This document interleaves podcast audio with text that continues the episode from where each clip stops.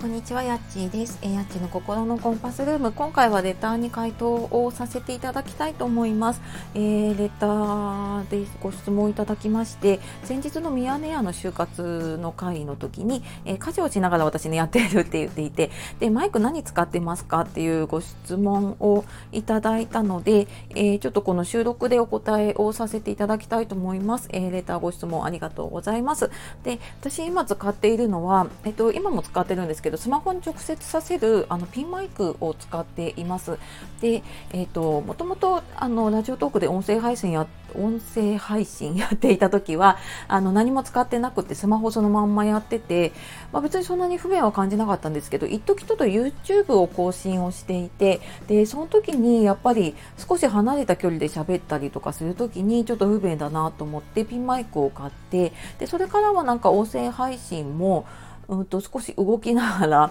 あの料理しながらとか家事しながらとかそういうふうにできるようになったので、えー、すごく便利ですね。で、えー、私使ってるのは、まあ、あのちょっと試しに使ってみようと思った程度なので Amazon で1500円ぐらいだったかな？2000円しなかったと思います。ちょっと若干値段変わるのでねあの変わってたらごめんなさいっていう感じなんですけれども、えー、そんなものを使っています。であの YouTube やるにあたって私このえーとマイクを買うにあたってねいろいろ試したんですよね。あのイヤホンマイクこうコードがついているタイプのねイヤホンマイクを使ってみてそうするとなんかちょっとカサカサっていう音が入っちゃうなとかでワイヤレスのイヤホンだと普通に喋るよりは多分聞き取りやすいんだけれどもやっぱりちょっと音が遠く感じるなっていうのを感じてであのピンマイクですね。これだともう全然、えーと、ハンズフリーというか両手フリーだし、まあ、ちょっと私これコード長めの買って3メートルぐらいの買ってるのでねちょっと離れたとこ置きながら少し家事したりとかあとはもうコードくるくるって巻いてポケットに入れたりとか、まあ、そんな感じでなんか喋りながらやってたりとかしてますねあとまあ外で収録する時とかにもあの、まあ、ピンマイクつけてて変に思われるのかわからない、まあ、手に持って喋ったりとかねとかであのスマホをこうなんか持ちながら喋らなくてもあの普通に散歩しながら、えーと、喋れたりとか。